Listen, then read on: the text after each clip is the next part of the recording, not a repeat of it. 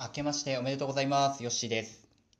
えっと、三が日実家でですね、もうだらだらだらだら過ごしてしまいまして、えーラジオの配信が1月4日になりました。皆さんすいません。さて、えー今年もですね、まあ、自分の話し方をランクアップさせるとか、自分の、まあ、ニュースを見たり、本を読んだり、あとはミニマリストの勉強をしながら、そこで気づいたことをですね、皆さんにお伝えしていって、自分の理解ももっと広げていきたいなと思ってます。さて、えー初日ですけれども、まずですね、ちょっと気になるニュースがあったので、このお話からしたいと思います。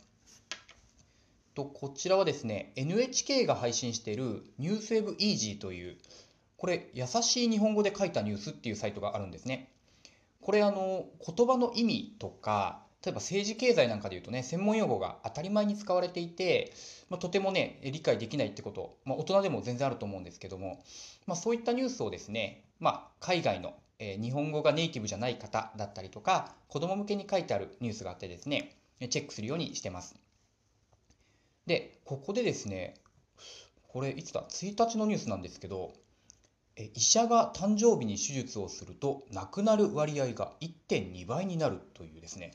本当かっていうようなニュースがあったんです。で、これですね、えーニュースのリソースもあって、これはデータから調べたですね。もう実際にデータを調べたら、まあ、これだけ手術をした人が、例えば1万症例手術をしましたと。で、その時に30日以内に亡くなった方が何人いました。で、今度はですね、誕生日の日に手術をしました。で、その方が30日、その後に亡くなった人を調べたら、明らかに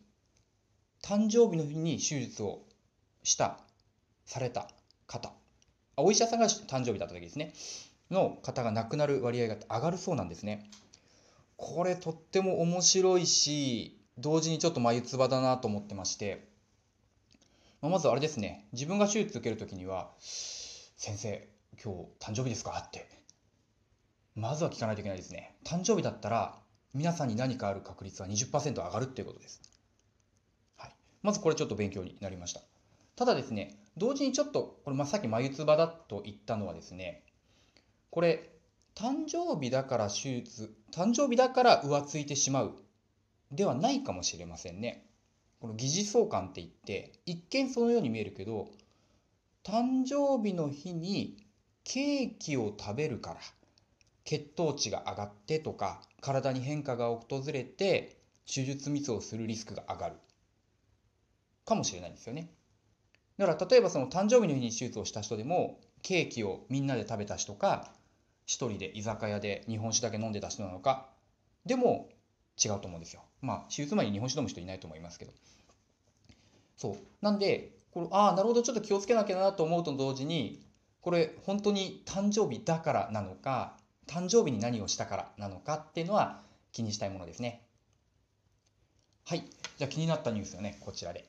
で、えー今日はですねちょっとミニマリストの話題でちょっと面白い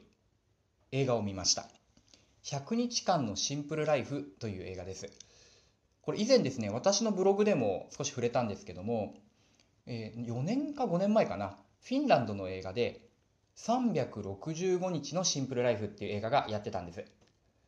で、この映画はえ一人の若者が自分の生活を見直すために全ての持ち物を一旦倉庫に預けてすっぱだかで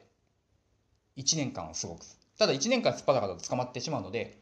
1日1個だけ何かを持ち出すことができるってゲームをするんです。で、そう言って必要なものから当然必要なものから持ち出さないと生活できないので本当に必要なものから持ち出しながらあれ？これ全部持ち出す必要あるのかなってはたと気づくっていうのがすごくいい映画だったんですね。それを今回は100日間に短くしてさらにちょっとフィクションを混ぜ合いながらですねちょっと笑えるコメディタッチの映画かつミニマリストって何なんだろう？本当に大事なものって何なんだろうっていうのを気づかせてくれるとてもいい映画になっていました。もう結構笑える映画でしてね1月2日に娘と映画行ったんですけどもう映画館で結構笑いが起きるようなあミニマリストの映画で笑いって起きるんだなっていうのに驚きながら見た作品でしたねでこの映画の中で、まあ、やっぱり全裸で始まるんですけどすっぱだかから始まって2人の男、まあ、今回は2人が対決するみたいな話なんですけど、まあ、なんか大儲けした仕事で大儲けしたお金をめぐってですね何もなくても俺たちは生きていけるよって勝負をするんですけどやっぱり生活ができない。であとはですねその持ち物物との付き合い方とかそのお金ってものに執着してるのでお金のやり取りでですねそのこの2人は親友だった幼なじみだったのに一回人間関係が破綻してしまうとかね。あれそれって大事じゃなかったのかなってね考えさせるシーンも出てきます。であとですねミニマリストの映画特有なんですけどまあおじいちゃんおばあちゃんがねよくできた方々でして、まあ、基本物に執着ないおじいちゃんおばあちゃん多いですね。もう日本では真逆。もう日本だとねあの絶対物は捨てたらいかんと。捨てたら罰当たるって言われるね。人も多いと思うんですけど。まあああいう映画に出てくるおじいちゃんたちはおばあちゃんたちは。まあ物なんてねもともと私が戦争から終わって帰ってきた時何もなかったしとかもう貧乏で貧乏でもう何もなくなっちゃったし空襲で燃えちゃったしみたいなことを言いながらですねなんかその物にあふれている現代の私たちをこうちょっと鼻で笑いながら導いてくれるっていう人たちが出てきますね。大変印象的でした。もうその映画の中で出てきたのが、まあ、我々の持ち物っていうのは家の中に1万個あると。でその一世代前だと300個ぐらいだと。でそれより前だと100個ぐらいだと。じゃあそのおじいちゃんおばあちゃんの世代から物が100倍になったけど